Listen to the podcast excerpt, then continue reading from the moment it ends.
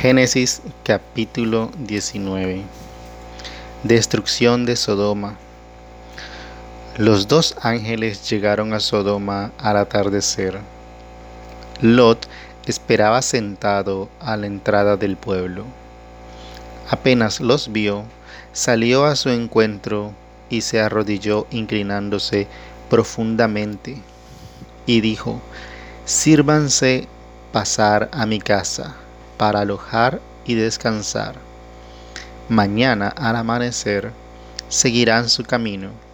Ellos le respondieron, no, pasaremos la noche en la plaza. Pero él insistió tanto que lo siguieron a su casa, donde les preparó un banquete. Hizo panes sin levadura y ellos comieron. Pero antes de que ellos se acostaran, todos los hombres de Sodoma, sin excepción, jóvenes y ancianos, rodearon la casa, llamaron a Lot y le dijeron, ¿Dónde están esos dos hombres que llegaron a tu casa anoche?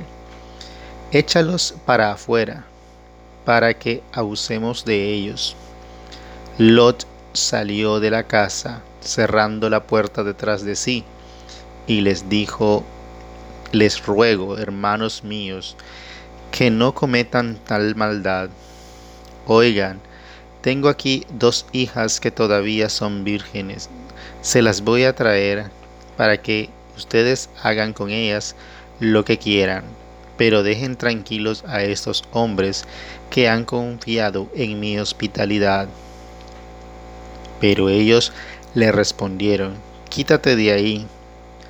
Has venido como forastero y ya quieres actuar como juez. Ahora te trataremos a ti peor que a ellos. Lo empujaron violentamente y se disponían a romper la puerta. Pero los dos hombres desde adentro estiraron los brazos, lo entraron y cerraron la puerta. A los hombres que estaban en la puerta los hirieron de ceguera desde el más joven hasta el más anciano, y no pudieron encontrar la puerta. Los hombres dijeron a Lot, ¿A quién más de los tuyos tienes aquí? Un yerno. Tienes que salir de aquí con tus hijos e hijas y todo lo que te pertenece en este lugar. Nosotros vamos a destruir esta ciudad, pues son enormes las quejas en su contra que han llegado hasta Yahvé. Y Él nos ha enviado a destruirla. Salió entonces Lot, habló a los que iban a casarse con sus hijas. Levántense y salgan de este lugar, porque Yahvé va a destruirlo. Pero ellos creían que Lot estaba bromeando. Al atardecer, los ángeles apuraron a Lot, diciéndole, Levántate, toma a tu esposa y a tus dos hijas, no seas que al atardecer el castigo de la ciudad Como él vacilaba, lo tomaron de la mano junto a su mujer y a sus dos hijas, porque Yahvé había tenido compasión de ellos. Los sacaron y los llevaron fuera de la ciudad. Una vez fuera, dijeron, ponte a salvo por tu vida, no mires hacia atrás ni te detengas en parte alguna de esta llanura, sino que huye a la montaña, para que no perezcas.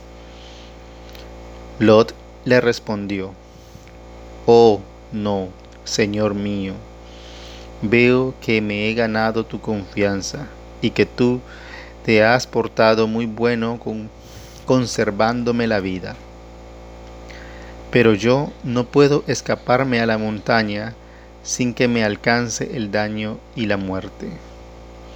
Mira esta ciudad que está tan cerca para refugiarse en ella y que es tan poca cosa. Permíteme pues que me pueda salvar allá abajo, ya que es tan insignificante, y así conservar mi vida. Y el mensajero respondió, aún esto te lo concedo, no destruiré el pueblo del que has hablado. Huye entonces rápidamente, ya que no puedo hacer nada mientras tú no hayas llegado allá. Por esto aquel pueblo fue llamado Segor, o sea, pueblo chico. Amanecía ya cuando Lot entró a Segor, donde Yahvé hizo llover sobre Sodoma y Gomorra azufre y fuego proveniente de Yahvé de los cielos. Y así destruyó estas ciudades con toda la llanura, con sus habitantes y vegetación. Pero la mujer de Lot miró para atrás y se quedó convertida en estatua de sal.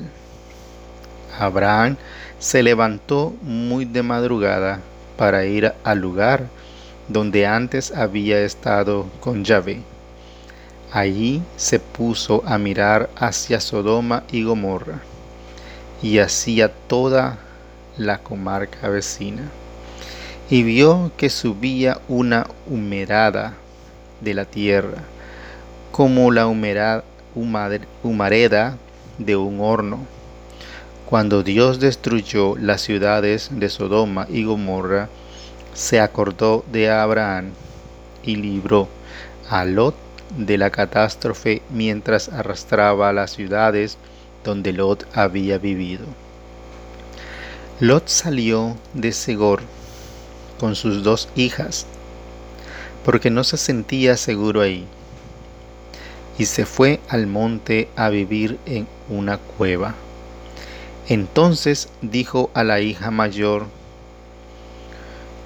a la menor, Nuestro padre está viejo y no ha quedado ni un hombre siquiera en esta región que pueda unirse a nosotros como, como se hace en todo el mundo.